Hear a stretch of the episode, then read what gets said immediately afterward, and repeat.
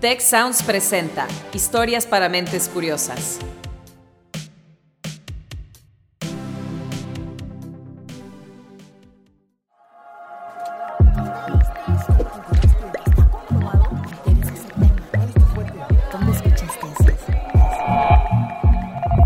Historias para mentes curiosas.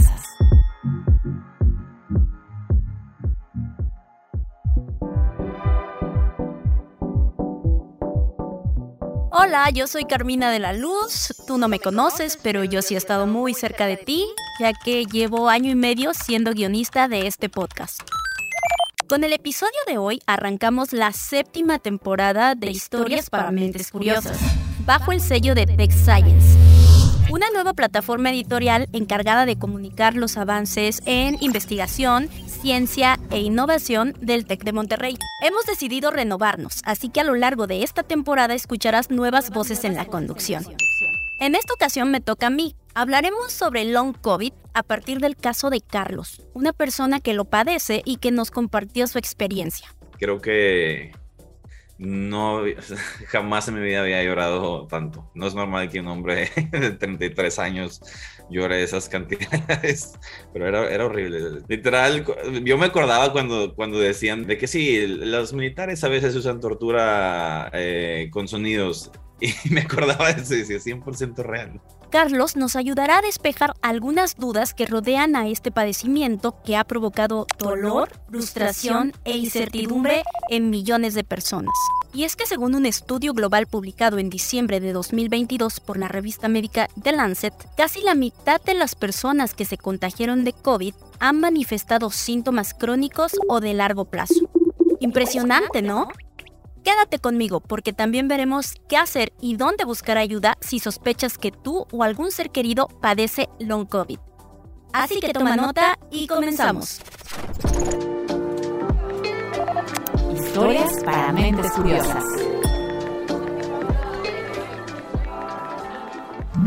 Hacía tiempo que las secuelas de COVID rondaban cerca de Carlos. Mi nombre completo de novela es Carlos Andrés Colunga Tinajero. Soy de Monterrey, Nuevo León y soy cirujano pediatra. Había leído casos de gente que estaba teniendo eh, síntomas des- después de COVID, pero los leía como de, de pasada, ¿no?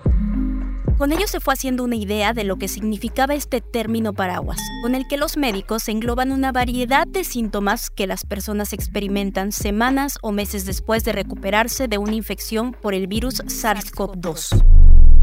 Fatiga, dificultad para respirar, confusión y falta de concentración encabezan la lista. Sin embargo, también figuran las palpitaciones, dolor de cabeza, dolor muscular o articular, tos, síntomas gastrointestinales y un largo etcétera que se fue aproximando a Carlos.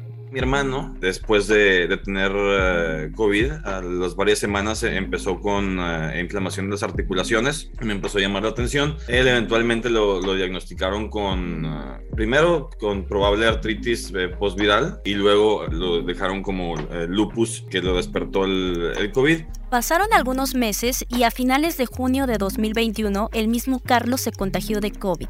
Fue una infección leve, con dolor de cabeza y de cuerpo, muy parecida a los malestares de un resfriado cualquiera. Carlos se mantuvo aislado, guardó reposo y luego retomó sus actividades sin ningún problema. Lo difícil vino un par de semanas después, cuando se le presentó un tinnitus, es decir, la sensación de un timbrado constante y sonante en ambos oídos. Un, tinnitus marca monstruo. Yo no sabía qué estaba pasando. La, verdad, conozco el síntoma, conozco cómo mencionarlo, pero no, no es a lo que me dedico. Entonces estaba un poquito perdido y empecé como el, el caminito de intentar investigar. Según Mayo Clinic, el tinnitus puede resultar tan molesto que interfiere con la calidad de vida de la persona e incluso llega a ser incapacitante. Lo que me daba paz era literal meterme en la regadera, porque el ruido de la regadera era lo, sufici- lo suficientemente fuerte para apagar el, el ruido del, del tinnitus. eh, y eso era como mi momento de paz. Y salía y otra vez era a, a sufrirla. Normalmente el tinnitus puede aparecer por una lesión en el oído, un trastorno del aparato circulatorio o por la edad, pero Carlos no cumplía ninguno de estos criterios. Hallar la causa de lo que estaba sintiendo representó toda una odisea. Fue casi casi por, por descarte de bu- buscar por qué podía estar teniendo este tinnitus, al cual luego se le agregó una fatiga eh, con aumentos de la frecuencia cardíaca. Mi fatiga se relacionaba con aumentos de la frecuencia cardíaca de hasta 160, 165 latidos por minuto. Cuando lo normal, en un adulto como él, es entre 60 y 100 latidos por minuto. Siempre voy caminando al, al hospital. Me empecé a dar cuenta que distancias que normalmente yo recorría diarias sin problema me cansaban y cada vez tenía menos resistencia. Toda mi vida he hecho ejercicio a un nivel muy alto y, y, bueno, aunque no hiciera, si recorres la misma distancia vas agarrando resistencia a, a- a eso y, me estaba pasando, pues sí, de manera inversa. Lo que Carlos tenía era su propia manifestación del long COVID. ¿Cómo definen los médicos esta condición? La doctora Paola Reynoso, líder de proyectos en salud pública del sistema TechSalud del TEC de Monterrey, nos responde. no hay un consenso como tal de la definición. Y eso significa que no hay como una herramienta diagnóstica, así como el día de hoy diagnosticamos hipertensión, diabetes o alguna otra enfermedad. Para COVID persistente no existe esto todavía. Entonces esto hace muy complejo que podamos saber y cuantificar quiénes sí tienen, quiénes no tienen. Carlos, por ejemplo, consultó a muchos de sus colegas. Fue con un par de otorrinolaringólogos, un neurólogo y un especialista en cardiología. Como es algo relativamente nuevo, ahorita ya hay mucha más información al respecto, pero en ese momento yo buscaba, me metía a PubMed, me metía a Google Scholar, intentaba ver de qué, o sea, qué, qué literatura hay al respecto de esto y, y había tan poca que era una desesperación. Quería al menos averiguar qué era lo que tenía y cuál sería el curso natural de su enfermedad. Pero se trataba de un enigma. Aún en la actualidad se desconoce por qué ciertas personas se enfrentan un long COVID y otras no. Lo que sí se sabe es que existen situaciones que podrían ponernos en mayor riesgo. La primera de ellas es haber tenido COVID grave. Esos pacientes que estuvieron hospitalizados o que incluso estuvieron en cuidados intensivos. Se ha asociado que el tener el antecedente de una infección en donde cursaste con una enfermedad grave con secuelas posteriores. Es lo que demostró un pequeño estudio realizado en un hospital de tercer nivel de Puebla durante el primer año de la pandemia. Los investigadores identificaron que las personas cuyos síntomas persistieron más de dos meses fueron aquellas que requirieron de oxígeno y rehabilitación pulmonar en la fase aguda de la infección. Esta faceta de la enfermedad a menudo tiene un vínculo con lo que los médicos denominan síndrome inflamatorio multisistémico. Esto quiere decir que diferentes partes y órganos y tejidos del cuerpo sufren una inflamación importante. Entonces, pues esto hace que posteriormente tengas más afectaciones, ¿no? Que se dio también, por ejemplo, mucho en, en, la población pediátrica. Asimismo, el long COVID parece ser más frecuente en las personas que generaron autoinmunidad. En donde su propio cuerpo, su propio sistema inmunitario ataca tejidos sanos, ¿no? Porque los confunde con tejidos ajenos. Entonces, esa es otra de las teorías que se tiene de por qué sucede esto. Otro factor de riesgo es la preexistencia de algún padecimiento como por ejemplo una persona que tenga una cardiopatía, hipertensión, diabetes, obesidad, etcétera, ¿no? Que sabemos que en México pues gran porcentaje de nuestra población sufre de estas enfermedades crónicas. Además está la cuestión de las vacunas.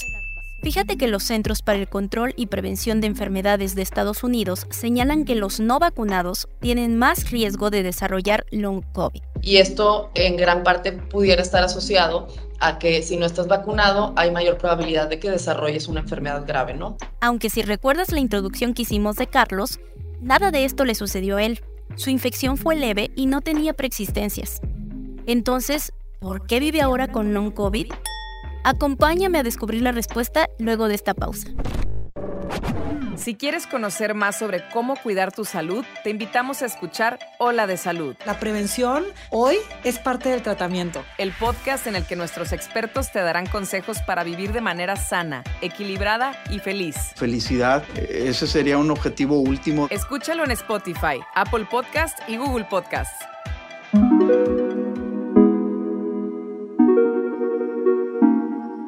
Estamos de vuelta en Historias para Mentes Curiosas. A estas alturas ya te debes estar preguntando, ¿qué tal si tengo o tuve long COVID y ni siquiera me di cuenta? En un mundo donde más de 660 millones de casos de COVID han sido reportados, la duda no es descabellada. Y aunque el diagnóstico de COVID persistente es complicado, la Organización Mundial de la Salud ha definido las siguientes red flags que pueden orientarnos. Vamos a revisarlas con la ayuda de la doctora Paola Reynoso, quien de marzo 2020 a mayo de 2022 estuvo a cargo del protocolo COVID en el Hospital Zambrano Elión de TechSalud. La alerta número uno es una infección por SARS-CoV-2 que haya iniciado hace tres meses, sintomática o asintomática, confirmada o solo por sospecha. Eso me parece como importante de resaltar porque sabemos que hubo muchísimos casos de personas con COVID asintomático que nunca lo supieron y que nunca tuvieron una prueba positiva o ningún síntoma como para sospechar. Alerta número 2.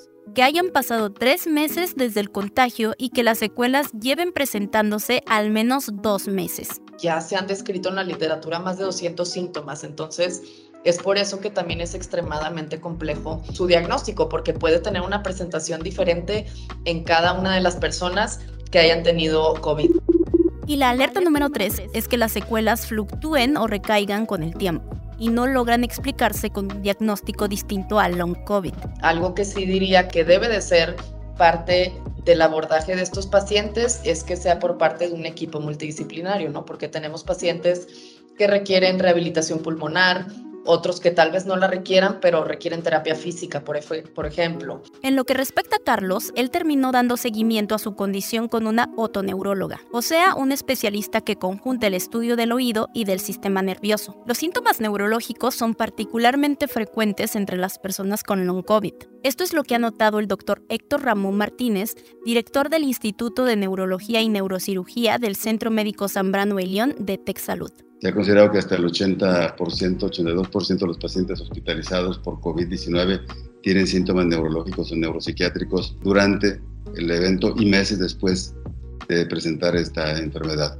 Disminución del sentido del olfato, del gusto, mareo y trastornos musculares son parte de ese grupo de afecciones.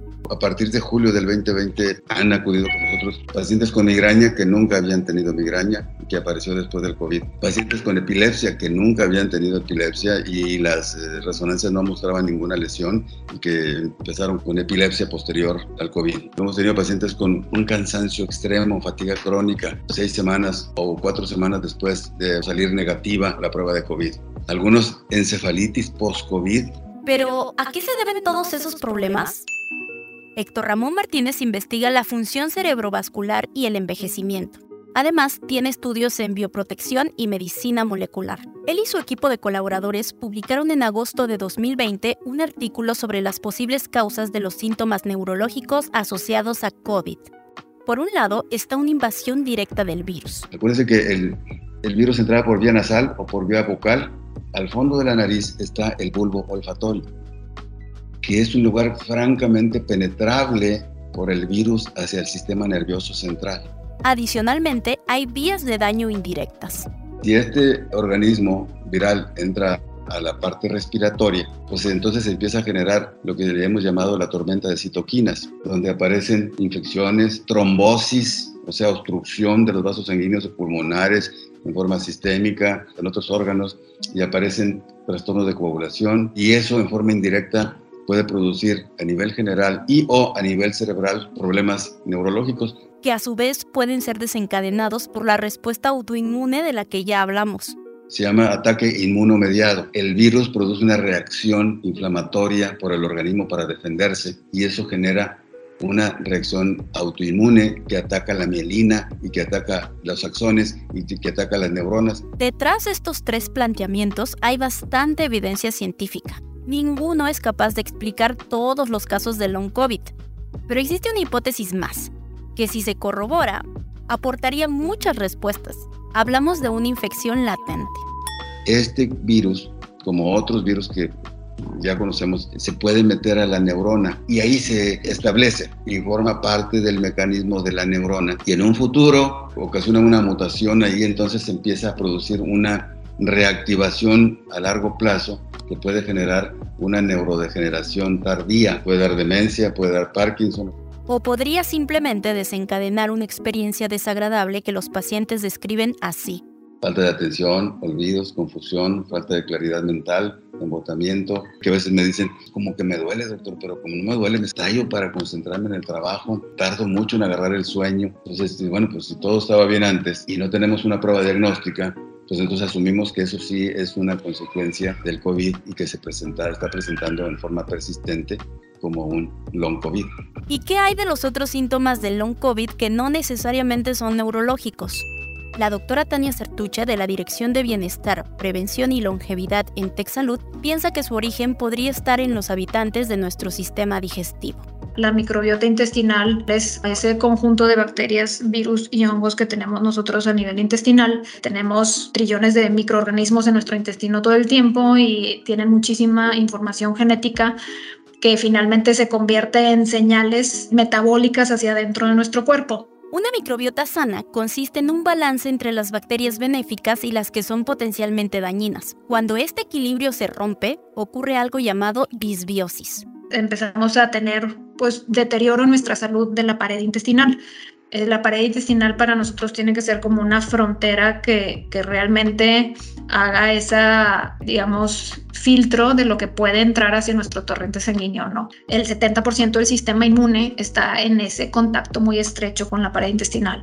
Entonces, eso es lo que nos lleva a esa inflamación crónica de bajo grado y es una de las teorías de, de las cuales se están hablando cada vez más en cuestión de, de long COVID. Sin embargo, nuestro talón de Aquiles frente al COVID largo igualmente podría ser una estructura mucho más pequeña, la mitocondria. Nuestra mitocondria es la fábrica de energía dentro de nuestras células que, que, funciona a través de muchos micronutrientes. Entonces creemos que una desnutrición digamos, crónica, como lo vemos mucho en pacientes que tienen obesidad, genera inflamación. Al final, la inflamación dentro de la mitocondria eh, creemos que también está generando como esa disfunción mitocondrial que hace que haya menos energía, dolor crónico, eh, sensación de pesadez, etc. Seguimos con más historias para mentes curiosas después de la pausa. Si quieres conocer más sobre cómo cuidar tu salud, te invitamos a escuchar Hola de Salud. La prevención hoy es parte del tratamiento. El podcast en el que nuestros expertos te darán consejos para vivir de manera sana, equilibrada y feliz. Felicidad, ese sería un objetivo último. Escúchalo en Spotify, Apple Podcast y Google Podcast. Estamos de vuelta en Historias para Mentes Curiosas. Ahora queremos enfocarnos en cómo encarar el long COVID. La realidad es que el mejor método es la prevención, y en este sentido la doctora Paola Reynoso recomienda lo siguiente. Primero, si todavía no se contagian, es que sigan practicando las medidas preventivas, especialmente ahorita, este, que estamos en invierno, hace más frío y tendemos a reunirnos en espacios cerrados, seguir recordando que pues el virus sigue presente. La segunda recomendación es estar al día con nuestro esquema de vacunación. Eso es muy importante porque es de lo que existe más evidencia científica que reduce, no lo elimina, pero reduce el riesgo de tanto tener una enfermedad por COVID grave y también reduce el riesgo de manera importante de padecer síntomas a largo plazo. Y el tercer consejo es mantener bajo control a las enfermedades preexistentes, si es que tenemos alguna. Porque eso es algo que vimos muchísimo, ¿no? La, la, mortalidad en México se elevó y vimos que gran porcentaje de los pacientes que desarrollaban enfermedad grave o incluso llegaban a morir por COVID-19 era porque tenían una o más enfermedades crónicas. Ahora bien, ¿qué pasa si no logras evitar el long COVID? Muchos lo experimentan como un sitio despiadado que les ha robado su vida y los ha convertido en personas completamente distintas. Pero aún en ese escenario hay espacio para la esperanza. El 30% de los pacientes que han tenido COVID no hospitalizados tienen manifestaciones que pueden estar dentro del long COVID. Lo que nosotros hemos visto en este instituto es que afortunadamente esos síntomas empiezan a disminuir entre el tercer y el sexto mes, empiezan a disminuir y se empiezan a desaparecer. Algo así le está pasando a Carlos. Ahorita que estamos hablando, yo escucho el, el, el tinnitus. Ya había aprendido a, a, que no me estrese tanto. Al principio sí, pues es como todo, ¿no? Es una especie de, de duelo ante la enfermedad de... Pues yo, o sea, quiero estar al 100, pero poquito a poquito me, me fui acostumbrando y sí ha ido disminuyendo eh, de manera importante Cuando los síntomas de Carlos comenzaron, era imposible que siguiera un instructivo en forma de A, B y C, pues tal cosa no existe para el alivio del long COVID. Por ello, Tania Sertuche nos sugiere esto. Si realmente es un síntoma que está generando pues cambios en tu función, que realmente notas que es un síntoma pues que va más allá de un día, dos días, este sí acudir a su médico de confianza, o sea, quien los conozca, donde se descarten cosas, este, pues primero que nada importantes o, que puedan afectar a la vida. Y si se define que esto es un long COVID, eh, yo creo que pues ir acompañado pues de ese médico de confianza. El profesional de la salud tendrá entonces que hacer un plan de tratamiento personalizado a partir de los síntomas que le reporta ese paciente en particular. Escuchemos de nuevo a Paola Reynoso. Pero a lo mejor una de las recomendaciones que sí pueden ser como generales es el cuidado de, la salud mental de estos pacientes, ¿no? Tanto seguimiento por un psicólogo o un psiquiatra para poder este, llevar un manejo de, de nuestras emociones este enfoque fue lo que inspiró al Grupo de Apoyo Nacional para Long COVID, creado por el sistema TechSalud. Nos dimos a la tarea de investigar qué se estaba haciendo en otros países y encontramos diferentes grupos de apoyo o incluso comunidades creadas por los mismos pacientes, porque pues no se estaba cubriendo esta necesidad, entonces ellos mismos pues sumaron esfuerzos y empezaron a crear estas comunidades en redes sociales. En Facebook descubrieron agrupaciones de hasta 60.000 integrantes. Algunos acudían ahí buscando ayuda para un familiar, mientras que otros miembros sospechaban que ellos mismos tenían secuelas de COVID. Y el común denominador en los comentarios que, que observamos y analizamos era que al ir con profesionales de la salud no se sentían este, pues como que muy cómodos o no encontraban las respuestas o incluso los invalidaban diciendo que seguramente era algún otro padecimiento. Como Carlos, a quien le insistían que su tinnitus era producto de la ansiedad mi carrera de ansiedad, o sea, he estado en residencia, he, estado con pacientes por con herida de arma de, de, fuego, o sea, he tenido otros momentos que me han dado más ansiedad y en los que he estado más cansado y nunca me, había pasado esto. Creo que lo peor que se pudiera hacer es decir, ¿sabes qué? Es que todas estas personas tienen ansiedad eh, y, ya, es, es un delirio masivo y se acabó, o sea, no. Por el contrario, lo que hizo TechSalud fue facilitar un ambiente virtual abierto a todo público y sin costo, donde las personas con este padecimiento pudieran platicar de lo que sentían, intercambiar soluciones que les han ayudado a salir adelante y sostenerse emocionalmente unos a otros. Nosotros como Tech Salud que ofrecimos a lo largo de 10 semanas un programa donde hablábamos de qué era el, el COVID persistente, hablábamos en una sesión sobre actividad física, les llevamos un especialista en actividad física y movimiento y después los poníamos a hacer alguna actividad práctica, diferentes movimientos para poder sentarse mejor, para no tener dolor de espalda al dormir. Cuando el programa concluyó, hubo mucha insistencia de darle continuidad y entonces surgieron las sesiones mensuales que hasta la fecha brinda el grupo. Todas las sesiones han sido grabadas y están disponibles para que los nuevos integrantes puedan consultarlas en cualquier momento. El grupo tiene una ventaja adicional que describe Paola Reynoso hemos canalizado a muchos pacientes, ¿no? Que nos buscaban por separado, nos platicaban un poco de su caso y como tal, pues no había una consulta, pero sí les dábamos recomendaciones de con qué tipo de este, especialista o profesional de la salud podían acudir.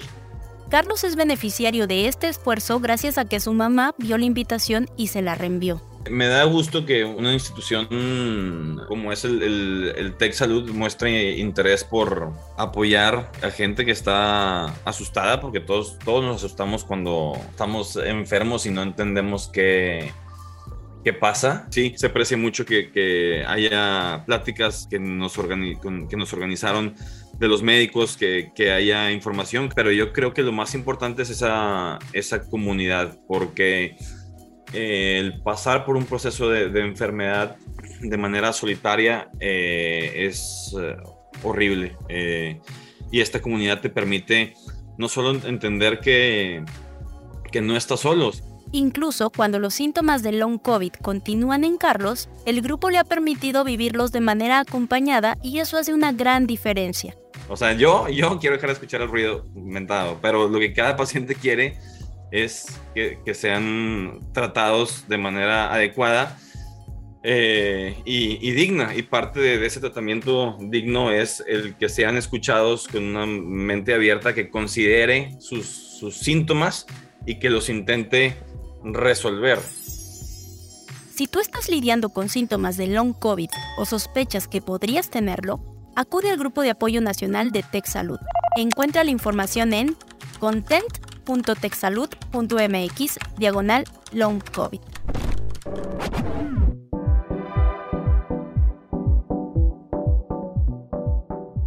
Queremos agradecer a Carlos Colunga por habernos dado su testimonio y a los doctores Paola Reynoso, Héctor Martínez y Tania Certuche. En nuestro sitio techscience.tech.mx también puedes encontrar el reportaje descargable de la nariz al cerebro, Long COVID, el enemigo persistente. Como ya mencionamos, el episodio de hoy es el inicio de nuestra séptima temporada, en la cual trataremos los temas que más te importan e interesan. Si tienes alguna sugerencia, escríbenos a techscience.servicios.tech.mx. Recuerden que la misión de este espacio de Tech Sounds Podcast es contribuir a una cultura del conocimiento de la mano de los expertos. Para ello colaboramos Karina Rodríguez y Mariana León como editoras. Inés Gutiérrez realizó la investigación y las entrevistas. El guion es de una servidora, Carmina de la Luz. Orlando Oliveros estuvo al frente de la producción y Maclovia González dirigió la voz. Muchas gracias por escuchar y hasta la próxima.